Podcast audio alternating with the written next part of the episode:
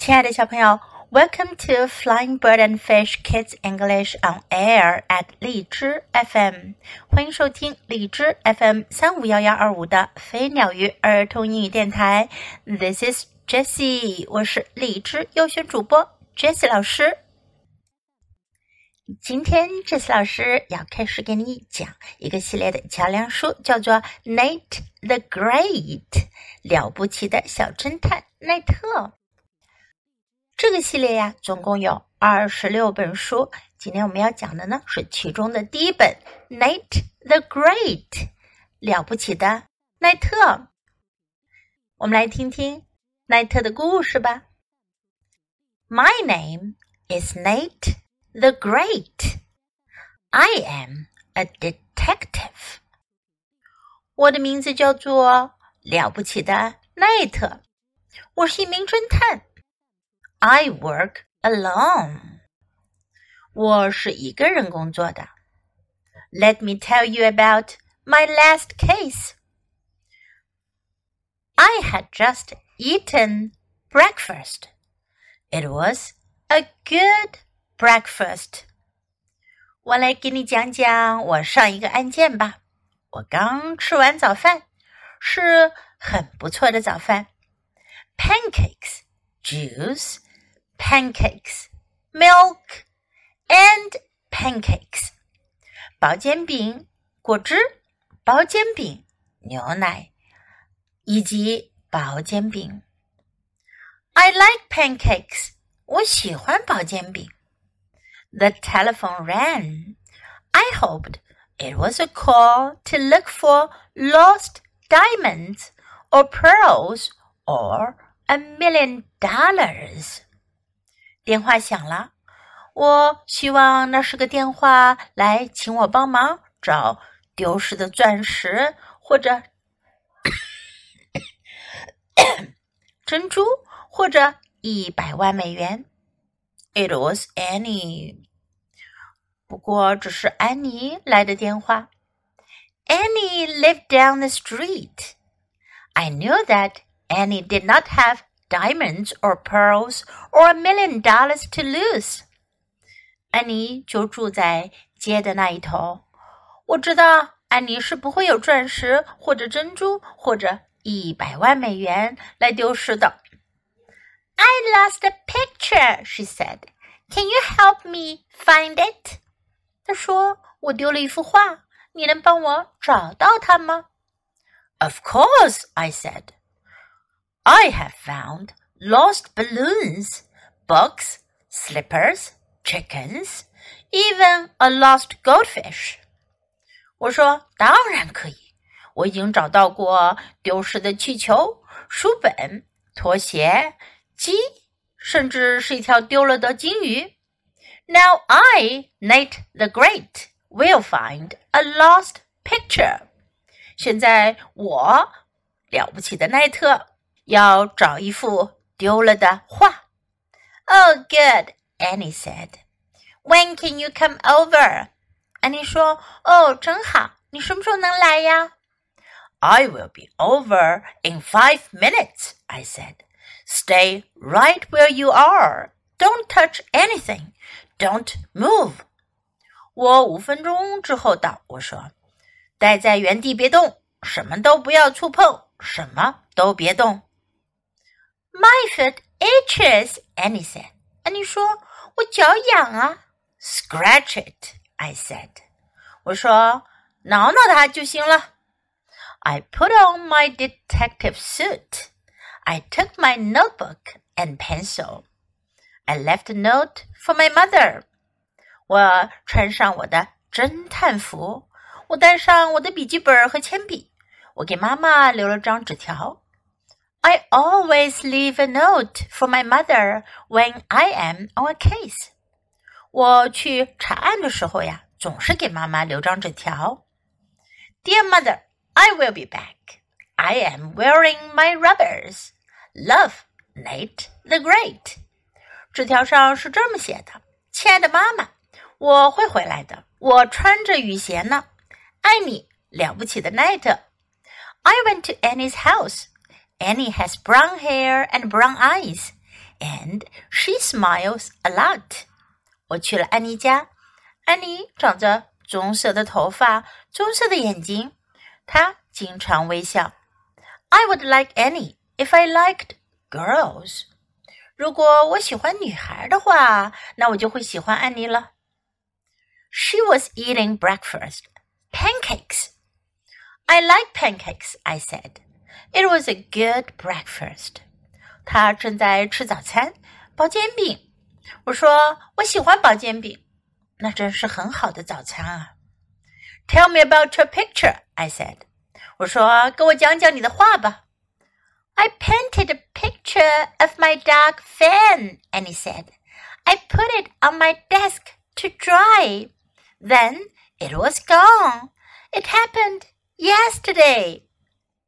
安妮说：“我画了一幅画，是画的我的狗尖牙。我把它放在桌上，让它变干，然后它就不见了。是昨天的事儿了。” You should have called me yesterday, I said, while the trail was hot. I hate cool trails. Now, where would a picture go? 你应该昨天就给我打电话的。我说， 那时痕迹都还新鲜。我讨厌不新鲜的痕迹。现在来想想，画会去哪儿呢？I don't know, Annie said. That's why I called you. Are you sure you are a detective? 安妮说：“我不知道呀，所以我才给你打电话。你确定你是侦探吗？” Sure, I'm sure. I will find the picture of Van. I said. 我说：“确定，我当然确定，我会找到尖牙的画的。” Tell me, does this house have any trapdoors or secret passages? 告诉我，房子里有没有什么活板门或者秘密通道呀？No, Annie said. No trapdoors or secret passages, I said. This will be a very dull case. 没有活板门，也没有秘密通道。 我说：“那这个案件会很乏味的。” I have a door that squeaks, Annie said, "Have it fixed," I said. 安妮说：“我有扇门会吱吱嘎嘎响。”我告诉他：“你得修好它。” Now show me your room. 现在带我去看看你的房间。We went to Annie's room. It was big. It had yellow walls, a yellow bed, a yellow chair, and a yellow desk. 我们去了安妮的房间，房间很大，有着黄色的墙。黄色的床、黄色的椅子和黄色的桌子。I, Nate the Great, was sure of one thing. Annie liked yellow. 我了不起的奈特很确定一件事情：安妮喜欢黄色。 今天我们就讲故事的第一个部分。在今天的故事中呀。了不起的内特被安妮请去，要寻找一幅不见了的画。小朋友们，你们觉得他会找到吗？Do you think Nate the Great is really a great detective？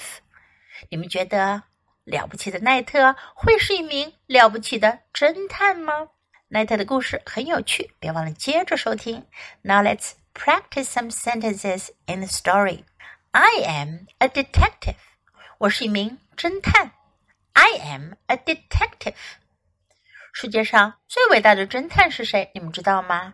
最出名的侦探一定是 Sherlock Holmes，希洛克·福尔摩斯。小朋友们，你们有没有听过他的故事呢？Sherlock was the most famous detective in the world. I work alone. 我独自工作。I work alone.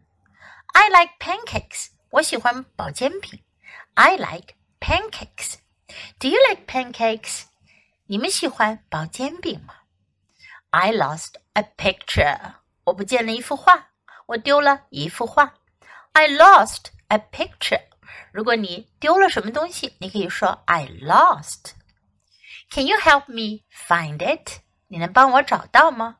Can you help me find it? When can you come over? 你什么时候能过来？when can you come over? Stay right where you are. 待在原地，别动。 Stay right where you are. Don't touch anything. 什么都不要碰。Don't touch anything. Don't move. 别动。Don't move. Tell me about your picture. 跟我讲讲你的画。Tell me about your picture. I painted a picture of my dog Fang. 我画了一幅我的狗尖牙的画。I painted a picture of my dog Fang. It happened yesterday. 是昨天的事儿了。It happened yesterday. I don't know. 我不知道。I don't know. Now show me your room. 现在带我看看你的房间。Now show me your room. I was sure of one thing. 我可以确定一件事。I was sure of one thing. Now let's listen to the story once again. Nate the Great. My name is Nate the Great. I am a detective. I work alone. Let me tell you about my last case. I had just eaten breakfast. It was a good breakfast. Pancakes, juice, pancakes, milk, and pancakes. I like pancakes. The telephone rang. I hoped it was a call to look for lost diamonds or pearls or a million dollars. It was Annie. Annie lives down the street. I knew that Annie did not have diamonds or pearls or a million dollars to lose. I lost a picture, she said. Can you help me find it?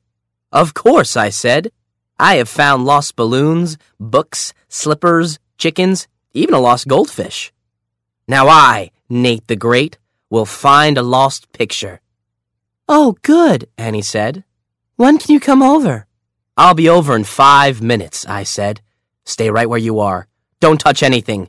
Don't move. My foot itches, Annie said.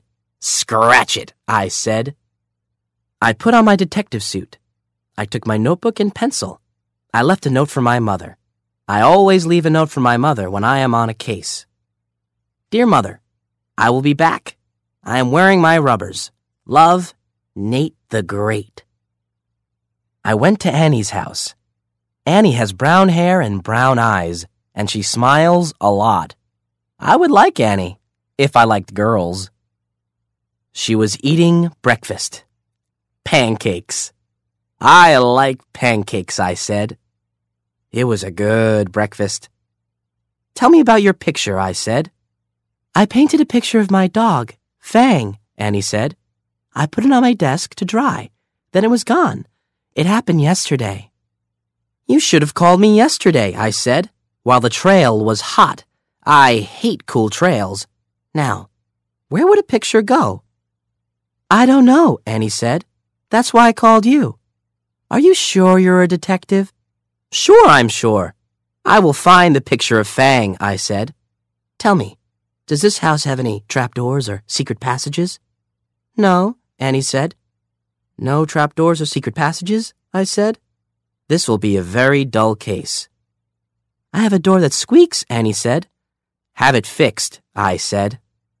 Now show me your room. We went to Annie's room. It was big. It had yellow walls, a yellow bed, a yellow chair, and a yellow desk. I, Nate the Great, was sure of one thing. Annie liked yellow. 这本书的英文并不难。